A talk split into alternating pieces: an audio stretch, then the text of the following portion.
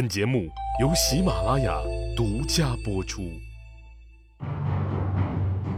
乱世图存，变法逆袭录，国运浮沉，君王一念间。看两千五百年前的战国乱世，各国如何解锁强国路。当然啊，喜哥相信啊，这场由秦孝公发起、由未央呢担任吹鼓手的思想大解放运动，肯定啊不止朝堂上这一次辩论。只不过呢，史书呀不太可能全盘记录而已。当然了，对于守旧的元老们来说呀，你别说一次思想大解放，就是十次，他们也只会无动于衷啊。因为啊，要想让他们放弃既得利益，你除非砍去他们身上既得利益的那只手，这就叫呀壮士断腕。而对于秦孝公来说呢？自己年纪轻轻，打定主意啊，要干一番事业，我怎么可能被你们这帮老家伙们捆绑喽，施展不开呢？这年轻人啊，一旦有了干事业的劲头啊，天王老子也别想拦呢。我让你解放思想，你不解放行啊？哼，不换老子，你就换位子。于是呀，这守旧派呀。逐渐就靠边站了。未央的变法呀，是全方位的战略构想。他的计划呢，是由易到难，分三步走。这次辩论之后啊，未央趁热打铁，跨出了变法的第一步。公元前三百五十九年，作为变法的前奏，未央啊推出垦草令。顾名思义啊，就是开垦荒草地呀。核心要旨就是一句话：以农为本，以粮为纲，开荒，开荒，开荒，种田，种田，种田。听起来呀，很积极，很正能量。但是具体的手段呢，可以说是残酷无情，毫无人道可言呢。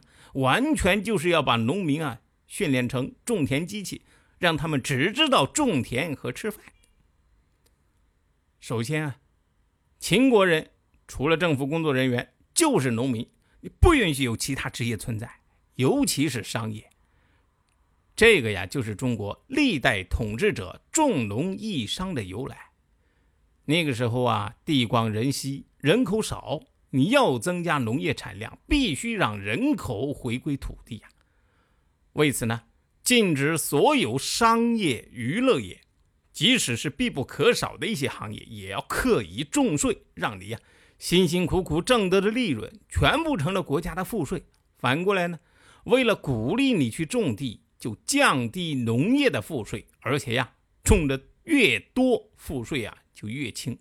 这个呀，也算是一种这个通过财政手段进行的这个调控。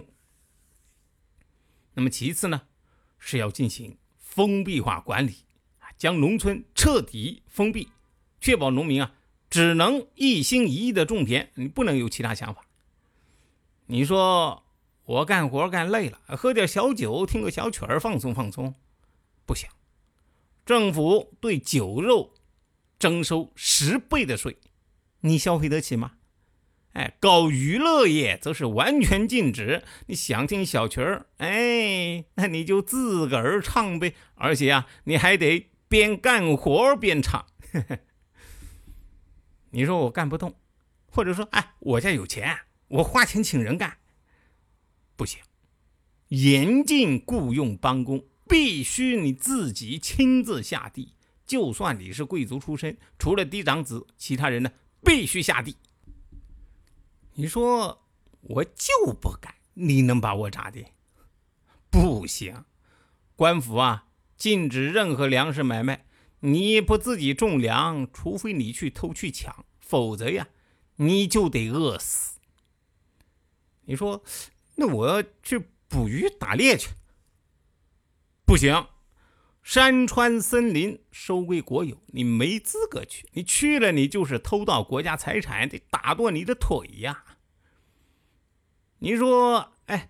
那读书改变命运，哎，我拜师上学，将来做个知识分子，报效国家，那行不行？不行，哎，知识分子、游士、说客一律禁止。你呀，要学只能学一样，就是学怎么种地。那你逼着我种地，我就是不想种，不行，我离家出走，不行。你的户口就在这儿，其他地方他不敢要你呀，更不可能给你地呀，因为地是跟户口绑在一块儿的。那实在不行，我流浪，我讨饭，行了吗？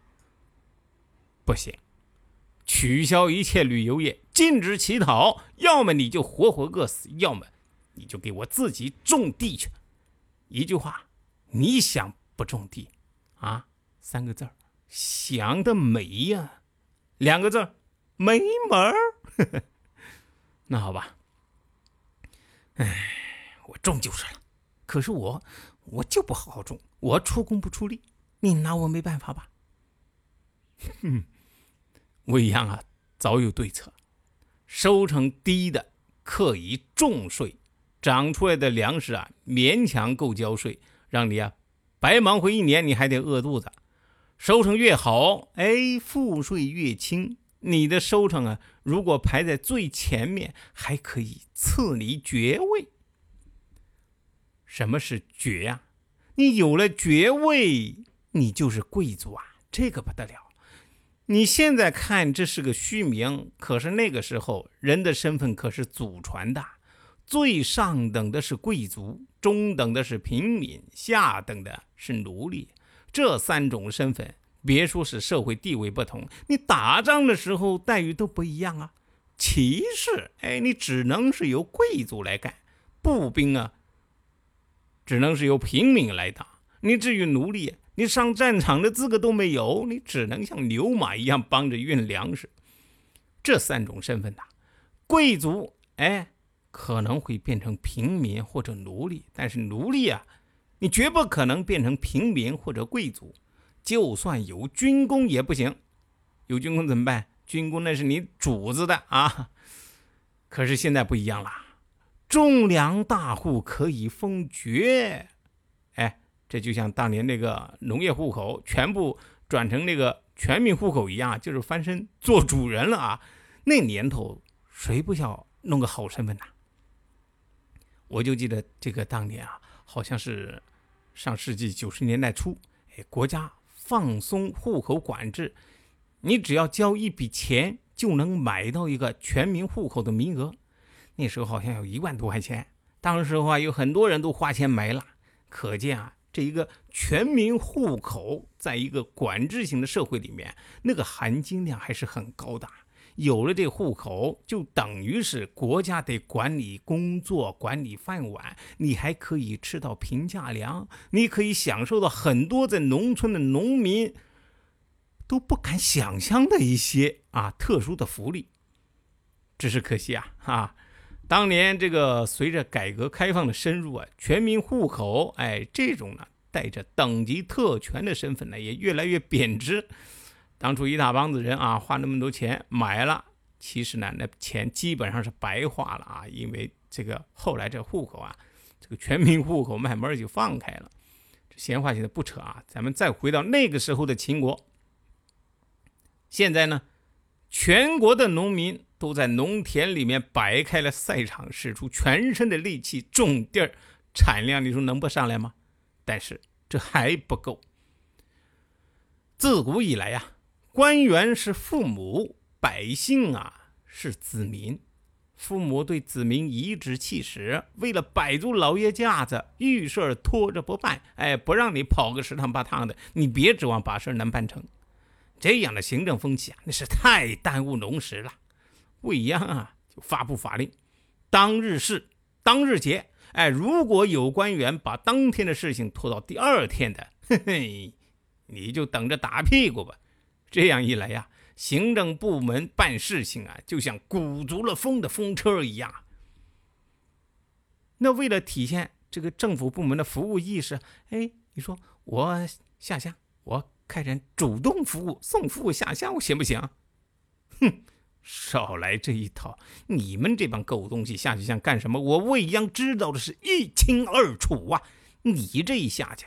啊，前呼后拥，吆五喝六，吃拿卡要，你什么缺德事干不出来？村里边还能专心组织种地儿啊？没事，你别下去瞎转悠啊！你这是扰民。